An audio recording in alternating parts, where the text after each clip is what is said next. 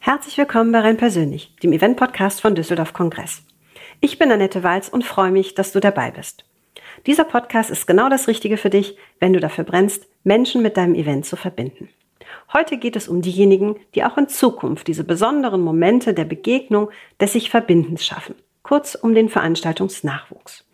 Dazu habe ich unsere ehemalige Auszubildende Juliane Hampel ins Studio eingeladen, die ja einen echten Triple hingelegt hat. Sie war 2021 nicht nur die Jahrgangsbeste in Düsseldorf, sondern auch in Nordrhein-Westfalen und zum krönenden Abschluss auch noch bundesweit die Beste ihrer Berufsgruppe. Chapeau.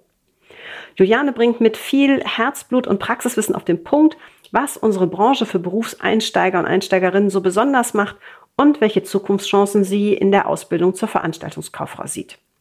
Wie sie als O-Ton bekennender Prüfungsschisser ihre Angst vor dem Abschluss in den Griff bekommen hat, verrät sie uns gleich auch noch. Viel Spaß beim Zuhören. Liebe Juliane, herzlich willkommen bei Renn persönlich. Schön, dass du da bist. Hallo Annette, danke für deine Einladung. Ich freue mich sehr, wieder hier zu sein. Ja, sehr schön. Juliane, erstmal Glückwunsch zum Triple. Du hast ja richtig abgeräumt, wirklich großartig. Da waren wir auch sehr, sehr stolz oder sind es immer noch. Und ähm, ja, freuen uns, dass du da so einen Riesenerfolg hingelegt hast. Im Moment, Juliane, haben wir ja tatsächlich wieder zwei neue Ausbildungsstellen bei Düsseldorf Kongress ausgeschrieben als Veranstaltungskauffrau oder Kaufmann und für den Bereich Veranstaltungstechnik. Wenn du jetzt in unseren Schuhen stecken würdest, welche Argumente für die Branche würdest du denn in diese Stellenausschreibung reinsetzen? Oder warum sollten Azubis sich für die Eventbranche entscheiden? Also erstmal vielen lieben Dank für deine Glückwünsche zum Triple und da hattet ihr einen wahnsinnigen Teil dazu beigetragen. Das war super. Und was muss in der Stellenbeschreibung? Warum diese Branche? Das ist eine sehr, sehr gute Frage. Wie viel Zeit hast du mitgebracht? das ähm, Studio ist dein. Wir können ganz, ganz, ganz lange drüber reden, weil ich glaube, es gibt ganz viele Gründe, warum man gerade in diese Branche kommen sollte. Ich würde sagen, die Vielfalt. Die Vielfalt an Menschen, an Veranstaltungen, die Abwechslung und der Spaß und die Leidenschaft in dieser Branche. Das würde ich jetzt ganz ja. kurz und knapp so zusammenfassen. Wow. Das ist ein echter Claim für uns. Ja. Super. Herrlich.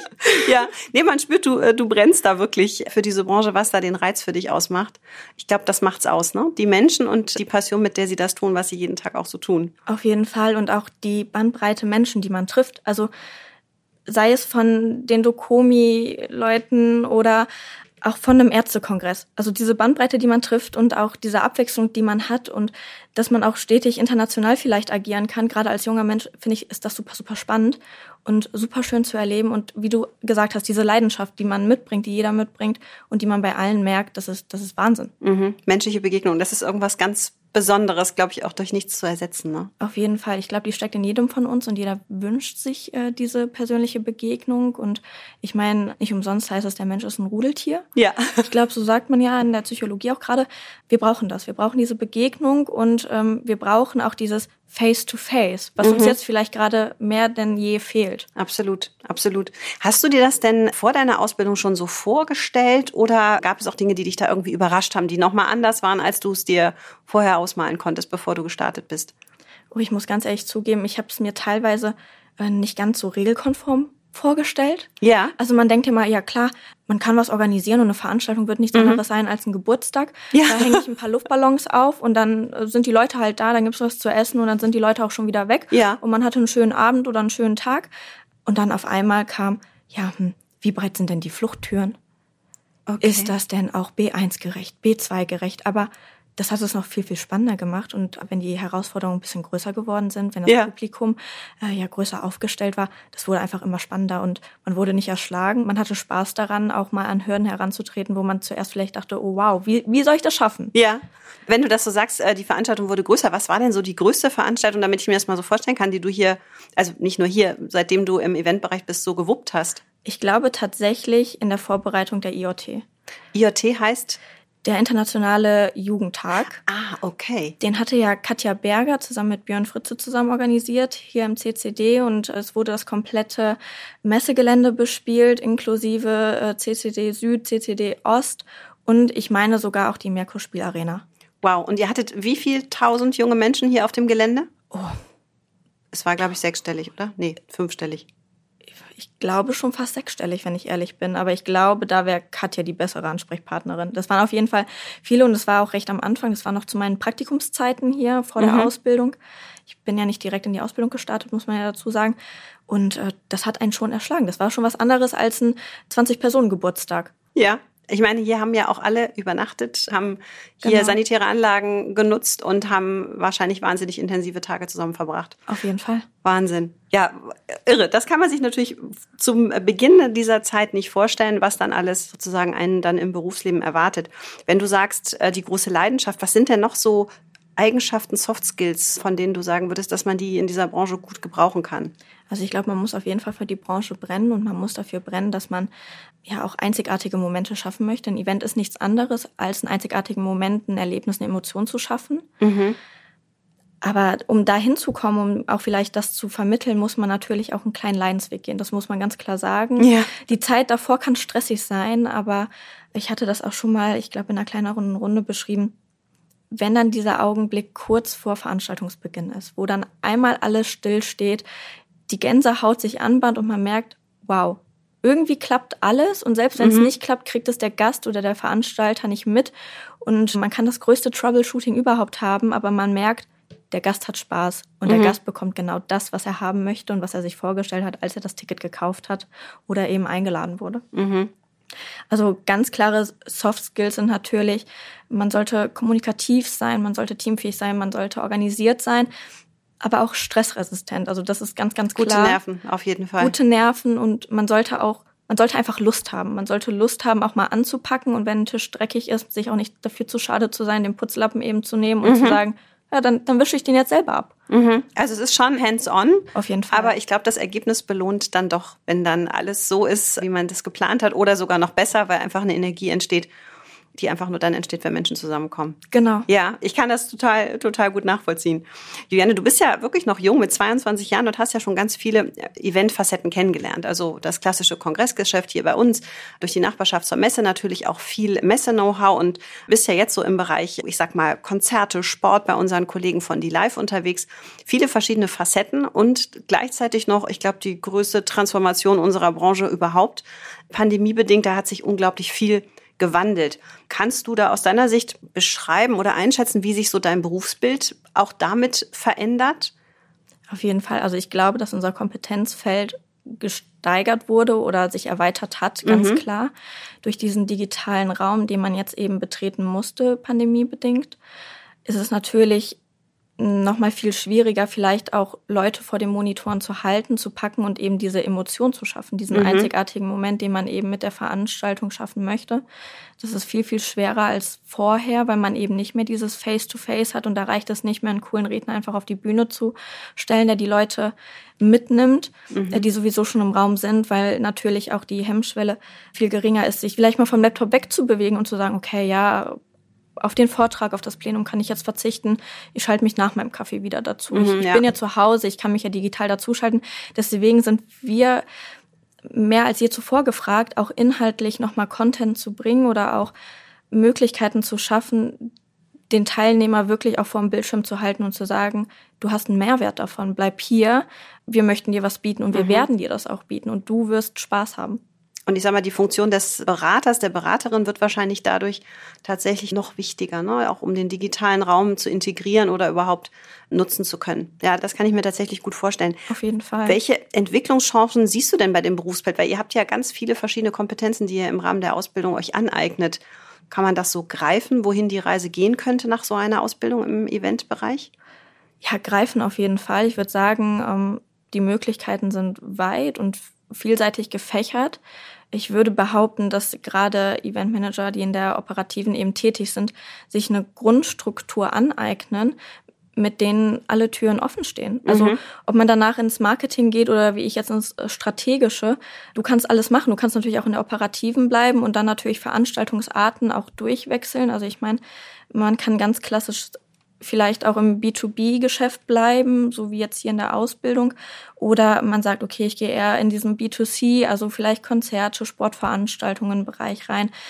Aber man kann auch ganz klassisch sagen, wie auch eine mit Auszubildende in meinem Jahrgang, dass sie jetzt Eventplanerin werden möchte und mhm. in eine komplett private Schiene geht. Also ich glaube, man kann sich total breit aufstellen und die Möglichkeiten sind eigentlich da unendlich und man lernt Kompetenzen, die auch in ganz anderen Berufswelten auch nochmal von Relevanz sind. Also eine andere Mitauszubildende, die studiert hat Psychologie und die hat gesagt, gerade durch diesen Veranstaltungsteil, dieses Face-to-Face -face mit verschiedenen Leuten kommunizieren, mhm. hat sie die Soft Skills in der Kommunikation nochmal so verbessert und ausgeweitet, dass sie gesagt hat, okay, ich glaube, ich kann eher in das Psychologische reingehen und vielleicht auch Menschen gerade durch so eine kommunikative Art nochmal auf eine andere Art helfen und nochmal ja. andere Emotionen auslösen. Ja, spannend. Es Total. ist so, ein, so, eine Mischung aus, ähm, ich sag mal, solidem Handwerkszeug. Ich glaube, das Thema Projektmanagement ist euch allen absolut in Fleisch und Blut ja. übergegangen. Eine, eine Präzision, eine Verlässlichkeit, andererseits wieder sehr flexibel sein zu können.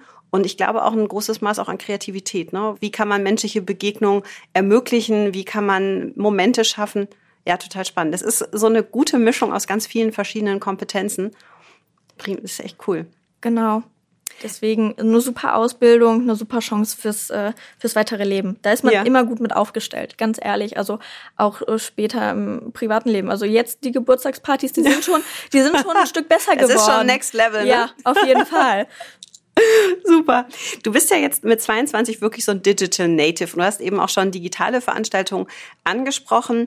Aber warum machen wir denn dann noch Live-Events? Ne, man könnte ja sagen, es kann so viel digital passieren, aber wie schätzt du das ein, ähm, die Zukunft der Live-Branche? Oh, ich müsste mich ja jetzt eigentlich als Digital Native dafür aussprechen, dass digitale Veranstaltungen der Hammer sind und das Nonplusultra ganz ehrlich, ich bin irgendwann auch genervt von sozialen Medien oder auch von dieser digitalen Welt und ich finde es tausendmal schöner, wie jetzt zum Beispiel auch heute mit dir hier in diesem Studio sitzen zu dürfen ja. und einfach sich auch mal in die Augen zu schauen und Mimik, Gestik und auch den Menschen noch mal ganz anders wahrzunehmen, ja, ganz anders die Gesamterfahrung, ne? Das ist eine ganz andere Emotion. Also ich meine, man kann sich vor einen Rechner setzen und man kann miteinander reden und dann lockt sich halt jeder gerade da ein, wo er ist und wird ja auch vielleicht gerade aus dem Alltag dann so ein bisschen herausgerissen, weil man weiß, oh, ich habe jetzt ein Meeting und mhm. anstatt man sich dann auch räumlich dorthin bewegt, darauf freut. Mhm. Das, das, ist auch so raus aus dem Alltag mal, ne? genau, ne? wirklich genau. sich live zu begegnen. Und so ist es eben im digitalen Raum, finde ich manchmal nicht. Und ich finde es auch eben, wenn man vielleicht in der Vorbereitung nicht ganz so,